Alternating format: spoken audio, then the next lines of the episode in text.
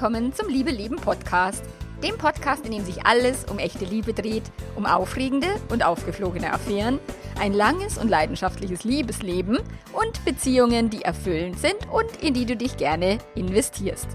Ich bin Melanie Mittermeier, Affärenmanagerin und Liebescoach und ich freue mich wie immer total, dass du da bist und zuhörst. In der heutigen Folge geht es um Teil 2 der häufigsten Fehler, die die Paare unabsichtlich machen und wie ihr sie vermeiden könnt. Ganz viel Spaß dabei!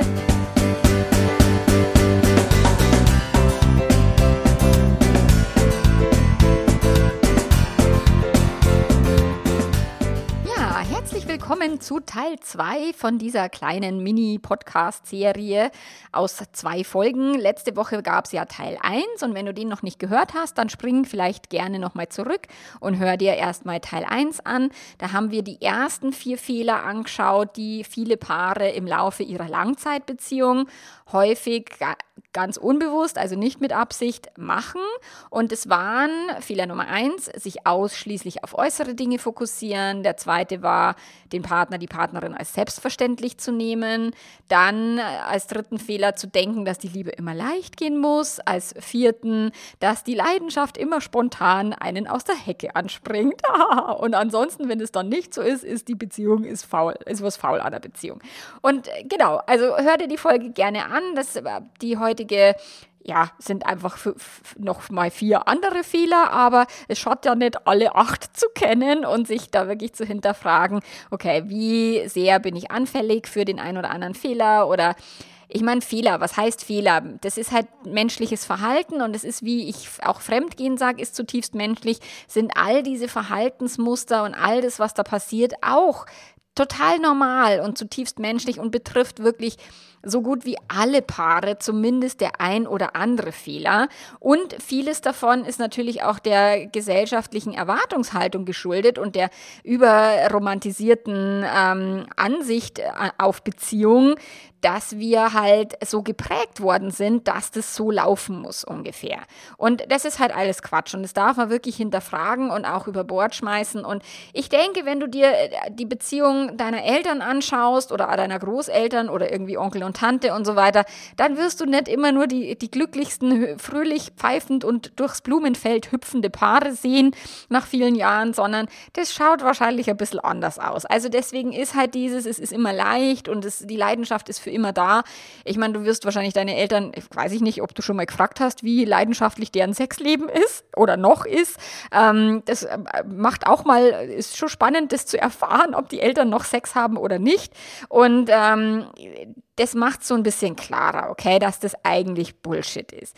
Aber eben auch das Thema Werbung und wie wir eben im Fernsehen geleitet werden von was ist wichtig, was macht dich glücklich, die äußeren Dinge und so ist halt Quatsch. Und der Partner ist halt selbstverständlich anstatt etwas, was man vielleicht auch hegen und pflegen darf und sich drum bemühen darf, auch nach der Datingphase hinaus.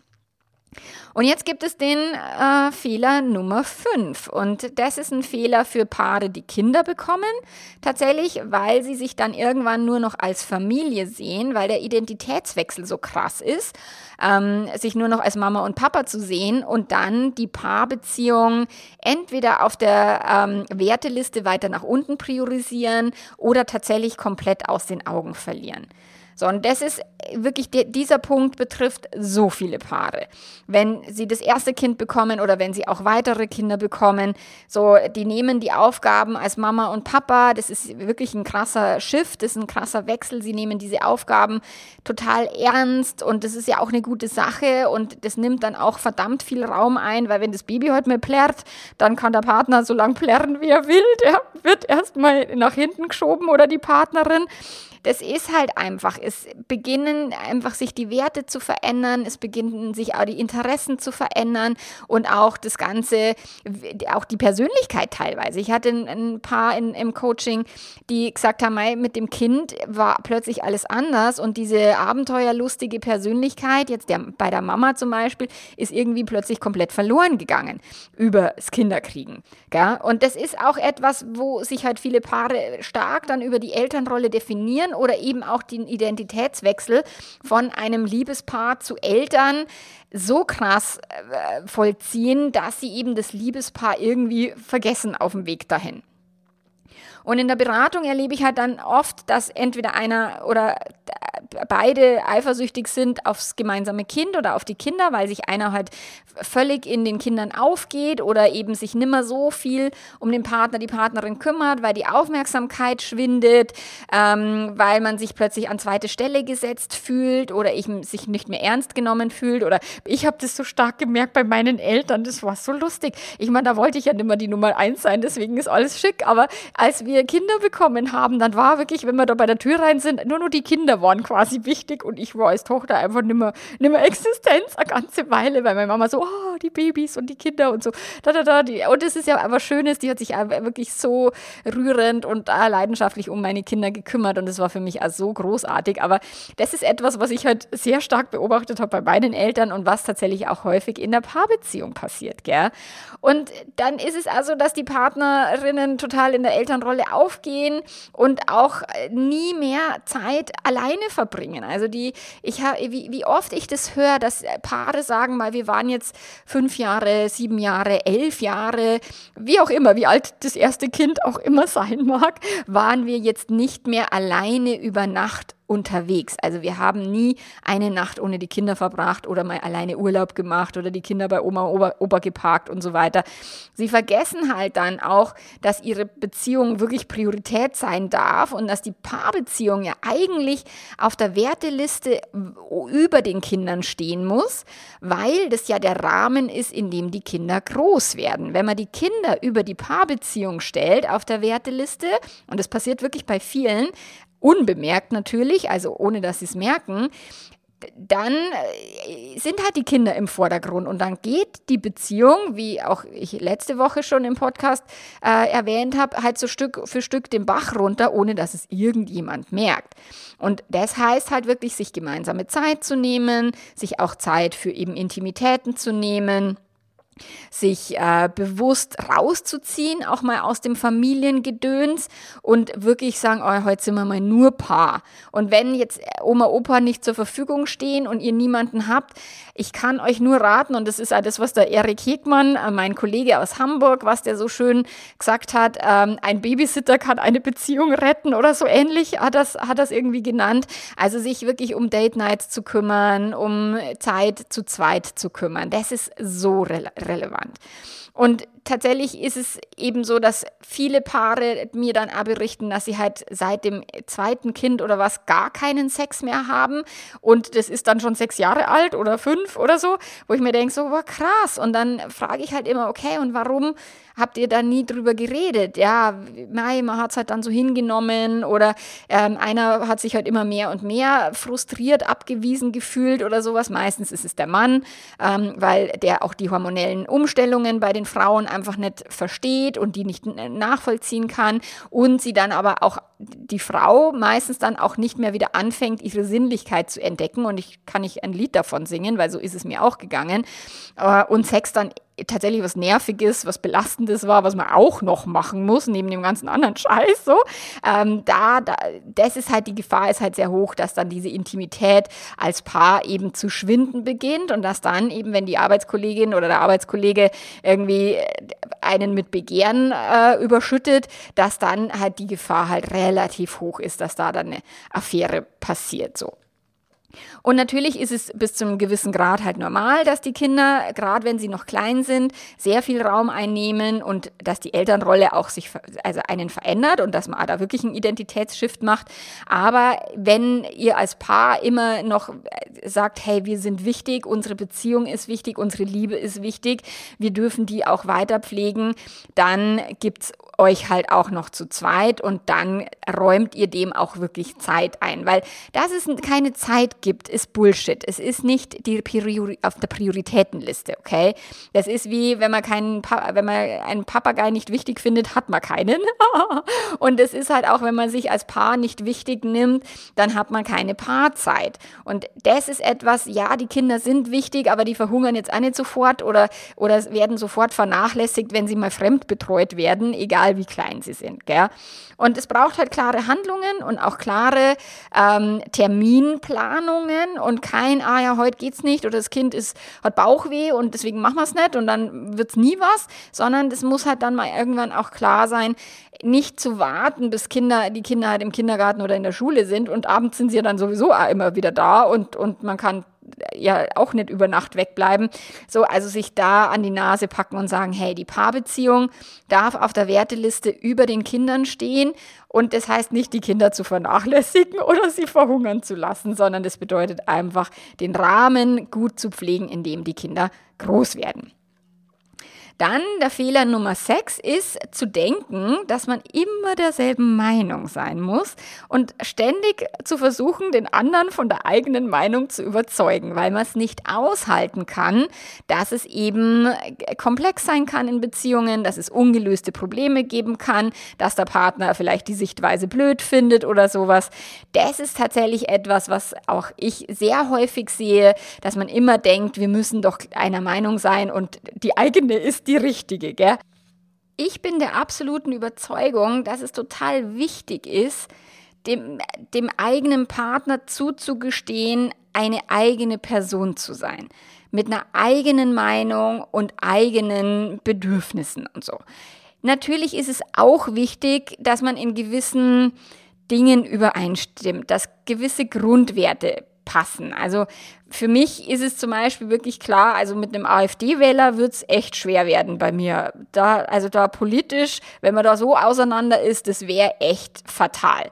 Oder anderes Beispiel, was ich auch häufig im Coaching habe, eine Person will halt nicht mehr monogam leben und die andere total monogam. Ähm, oder einer will Kinder und die andere Person will keine Kinder. Das erlebe ich tatsächlich häufig bei Affärenkonstellationen, wenn ähm, der Partner, also der Mann schon älter ist, vielleicht schon Kinder hat und eine junge Affärenpartnerin hat und dann daraus eine richtige Beziehung wird und der sagt, ich will halt keine Kinder mehr. Das ist, dann wird's halt schwierig. Also so gewisse Grundwerte machen es natürlich dann leichter. Allerdings ist es halt nicht notwendig, immer und überall einer Meinung zu sein und die gleiche Ansicht zu vertreten oder ähm, dem, dem, dem Partner quasi als Zwilling zu betrachten oder wie ich ganz häufig in der Paarberatung sage, naja, du hast ja jemand anderen geheiratet und nicht dich selbst so. Wie wäre denn eine Beziehung, wenn du dich selber geheiratet hättest, wenn du deine eigenen Muster immer nur selber ertragen müsstest? Deswegen muss dein Partner definitiv nicht dein eineiiger Zwilling sein und er muss auch, du musst auch nicht quasi mit derselben Person verheiratet sein, die du bist, sondern äh, das ist doch gerade das Spannende, wenn das Gegenüber auch neue Aspekte, neue Impulse hineinbringt und äh, das kann so bereichernd sein und auch natürlich Spannungen erzeugen, wenn die andere Person halt anders ist. Und hinter diesem Zwillingsgedanken oder wie ich es in Affären immer höre, Seelenverwandte, die dann immer glauben, dass sie wirklich immer aller einer Meinung sein würden und für immer und so. Ähm, da liegt halt der Wunsch, dass man äh, die gleichen Ansichten teilt. Und ja, das ist schon schön, gell? sich mit Menschen zu umgeben, die eben ähnlich ticken, die ähnlich denken, die ähnliche Wertesysteme haben, ähnliche Weltanschauungen. So. Aber wenn man sagt, der Partner muss immer so denken wie ich, ist es ein bisschen überheblich, gell? wenn man dem anderen nicht zugesteht, dass er oder sie aus einem anderen Elternhaus kommt, ähm, andere Dinge gelernt hat, andere Erfahrungen gemacht hat. Weil in dem Moment, wo ich halt verlange, dass mein Gegenüber total nur meiner Meinung ist, dann halte ich mich halt selber für wichtiger oder dass die eigene Meinung die bessere ist oder die gescheitere Meinung. Und das ist halt immer die Frage, ist es wirklich so? Hat man selber immer die Weisheit mit Löffel gefressen. Und das ist, es, wenn man die politische Diskussion anschaut, Mai, dann ist es halt, dass die AfD-Leute auch ihre eigene Meinung in Anspruch nehmen. Und wie gesagt, für mich wäre es schwierig. Also mein Mann müsste jetzt nicht linksgrün versifft sein wie ich, aber ich finde es schon schön, dass es ist. aber es ist schon so, dass halt trotzdem jeder seine Meinung und seine Ansichten halt haben darf. Und klar, wenn sich's auf die Demokratie und auf alle Menschen auswirkt, finde ich es halt ein bisschen übel. Aber mei, das würden jetzt ah, die Leute, die AfD gut finden und so, die würden das jetzt ah, tatsächlich total anders sehen. Und durch das ist es halt immer jetzt in der eigenen Partnerschaft, wenn es jetzt nicht um so massive Themen geht, die halt komplett gegensätzlich sind, wie offene Beziehung oder Monogamie oder Kinder oder keine Kinder, dass man wirklich sagt, okay, die andere Person hat genauso ein Recht auf ihre Meinung, auf ihre Ansichten. Und in der Paarberatung habe ich das neulich wieder erlebt, da wo wir, ich meine, da schaue ich mir ja immer die Gedanken von den Leuten an. Ich schaue mir ja immer an, wer denkt wie über welchen Sachverhalt und was führt dann eben zu den Emotionen und welche Handlungen entstehen dann draus und so weiter. Das ist ja das, was ich mir immer anschaue. Und wenn dann eine Person das nicht aushalten kann, dass die andere Person halt Gedanken äh, ausdrückt, die sie halt nicht hören will, dann wird es halt schwierig mit dem, hey, wir schauen auf deine Gedanken, wir schauen auf die Gedanken deines Partners, deiner Partnerin. Jeder kriegt einen Raum dafür und dann nicht quasi ständig drauf zu hauen und zu sagen, aber nein, du musst es anders sehen und es ist falsch und überhaupt und wie kannst du nur so eine Ansicht haben und so.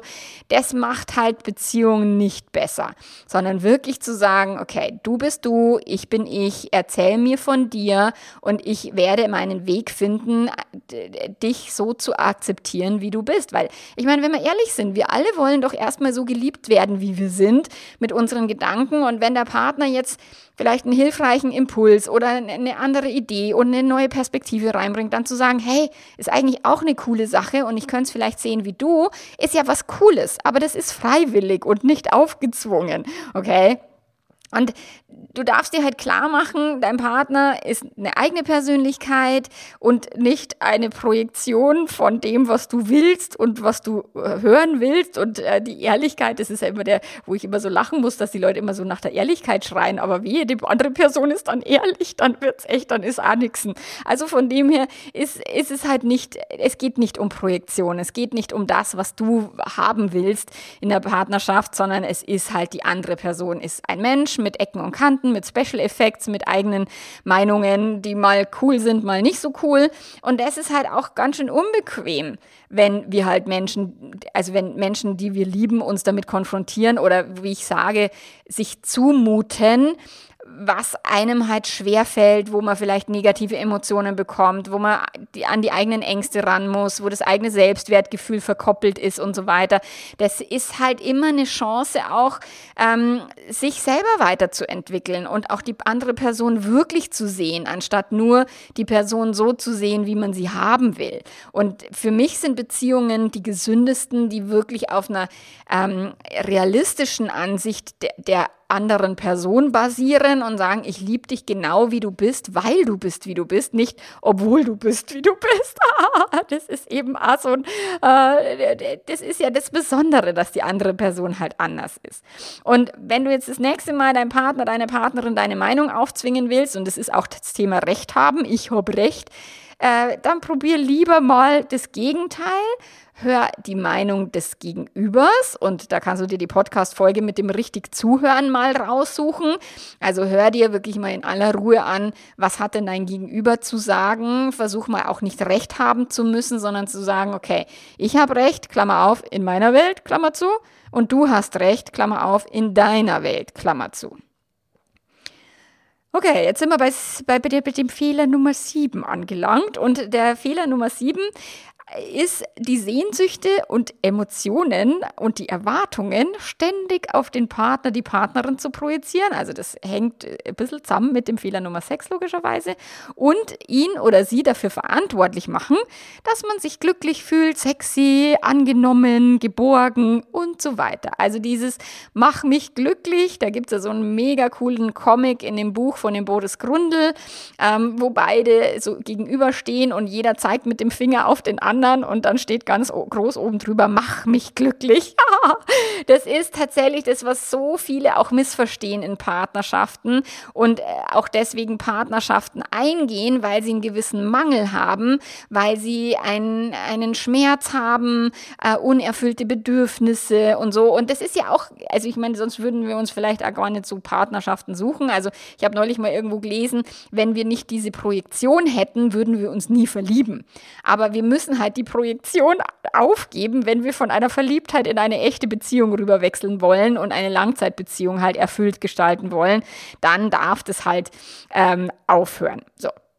Die meisten sind sich auch überhaupt nicht darüber bewusst, dass sie eben aus einer Mangelperspektive gehen, dass es eine Projektion ist, wie und wie der Josef Ahlers in seinem Buch gesagt hat, ähm, ein Illusionsvertrag. Also jede Beziehung beginnt mit einem Illusionsvertrag. So, ah, ich fühle mich so gesehen, ich fühle mich so angenommen, wie ich bin. Ich werde mich nie mehr alleine und einsam fühlen. Ah, ich bin so attraktiv. Endlich fühle ich mich sicher und bla bla bla. Und irgendwann in der, in der Realisierungsphase, im Vier-Phasen-Modell, stellt man dann irgendwann fest, okay, es gibt auch einen Alltag und die andere Person ist auch nicht immer zu 100 Prozent aufmerksam, will auch nicht immer vögeln, wenn ich vögeln will und so. Und dann ist die Enttäuschung wieder groß. So, weil in dem Moment halt, wo der Partner die Bedürfnisse halt nicht mehr erfüllt und vielleicht zum ersten Mal nicht mehr erfüllt und gar nicht aus Boshaftigkeit, sondern weil er halt ein Mensch ist oder sie ähm, und einmal andere Themen, Interessen hat oder vielleicht vielleicht berufliche Schwierigkeiten auftauchen oder, oder, oder, so, dann werden halt die PartnerInnen häufig sauer und beginnen dann zu zweifeln, fühlen sich total verletzt und zurückgewiesen und vielleicht auch sogar beschissen im Sinne von, dich habe ich anders eingekauft. Ich habe ja eingekauft, du machst mich jetzt für immer glücklich. und dann ist es halt nicht so. Und deswegen ist er tatsächlich, also ich meine, die Scheidungsquote jetzt mal außen vor gelassen. Ich meine, das betrifft ja jetzt nur die Menschen, die sich äh, über, die es überhaupt bis zu einer Hochzeit geschafft haben. Aber wenn Paare sich trennen, also ich habe mir, ich was, das weiß ich gar nicht mehr, die Quelle irgendwo gelesen, dass die meisten Beziehungen die ersten anderthalb Jahre nicht überleben.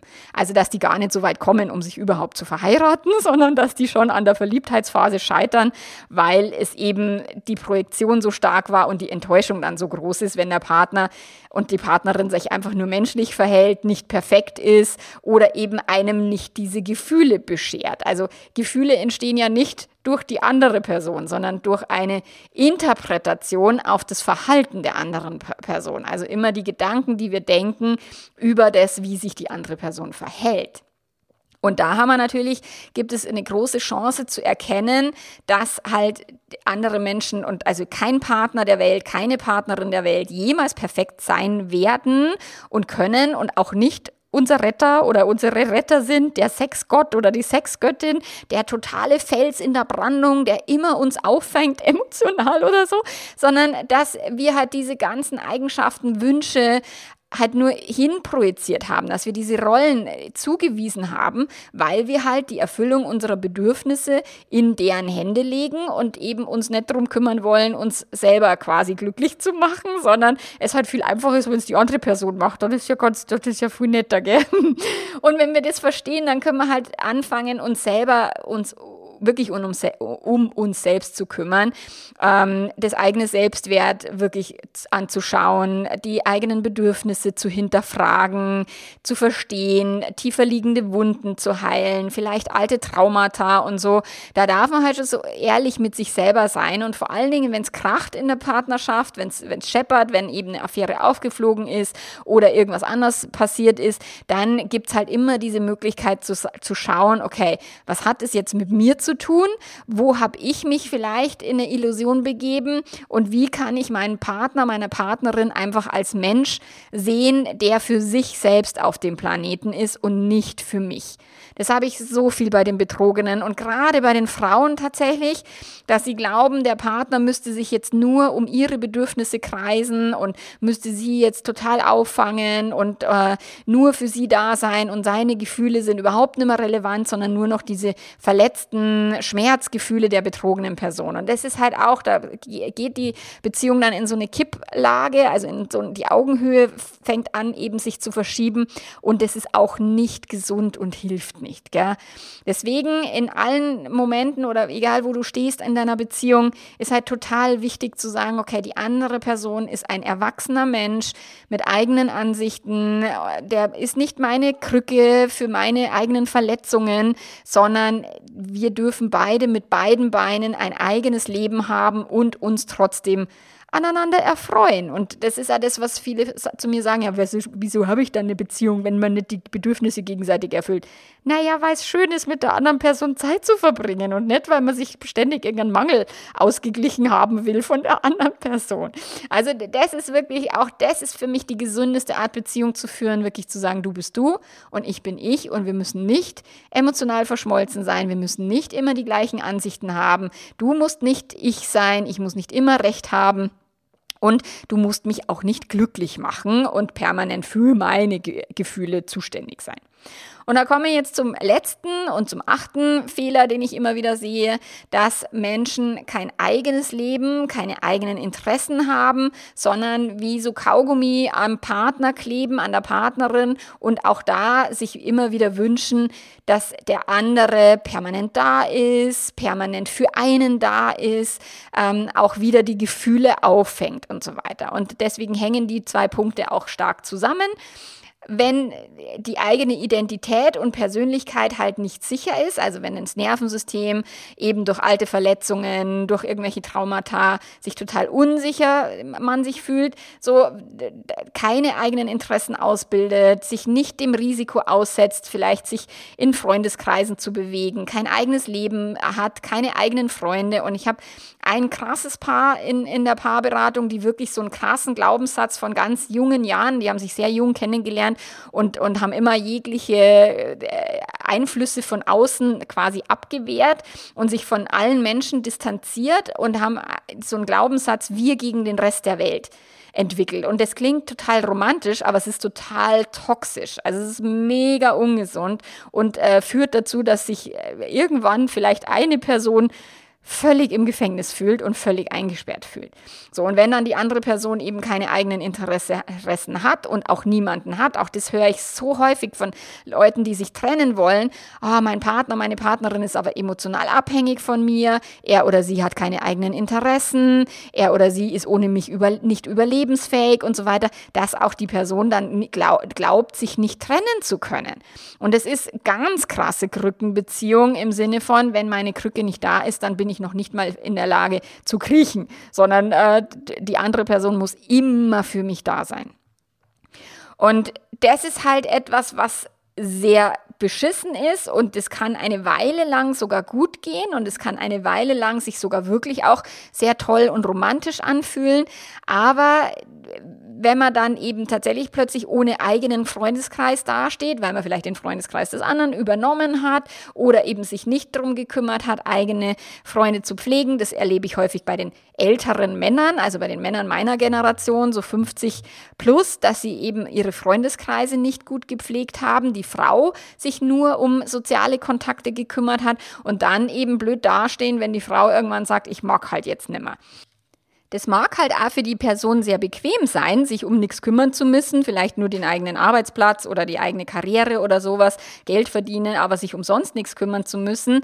Nur in Wahrheit wird, lenkt es halt vom eigenen Leben ab. Es lenkt halt schön davon ab, dass man sich vielleicht auch um mehrere Lebensbereiche kümmern darf und nicht nur irgendwie Arbeit und Partnerschaft. Also im Lebensrat gibt's ja zwölf Kuchenstücke und äh, sich da mal anzuschauen, wie ausgeglichen ist denn mein Lebensrat, macht absolut Sinn. Sinn, wenn man jetzt eben Beziehung quasi schon als Sexkuchenstücke definiert und die Arbeit äh, übernimmt quasi die anderen Sexkuchenstücke, dann bleibt dann immer viel Leben übrig. Und das ist für manche Personen halt eine Weile lang super angenehm und super bequem, aber wehe, die andere Person bricht dann weg, aus welchen Gründen auch immer, hat eine Affäre oder, oder, oder, dann wird halt das so klar aufgedeckt und dann wird es halt so schmerzhaft aufgedeckt, dass da keine eigene Substanz ist, dass die Person eben nicht in der Lage ist, auf eigene eigenen Beinen zu stehen.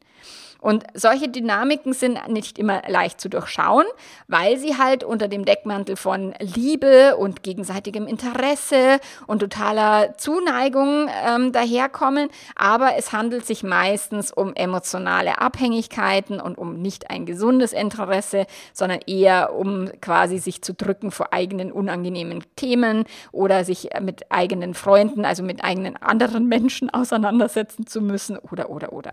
Und das Verhalten Verhaltensmuster kann sich fürs Gegenüber dann halt auch irgendwann sehr übergriffig und eben erdrückend, also bis hin zu Gefängnisthemen anfühlen. Und dann ist es halt nicht mehr gesund. Und dann kommt es auch zu Konflikten in der Partnerschaft, wenn eine Person dann, wenn die Kinder ein bisschen größer sind und man will da wieder mehr Zeit für sich haben, vielleicht wieder mehr häufiger ausgehen oder sowas.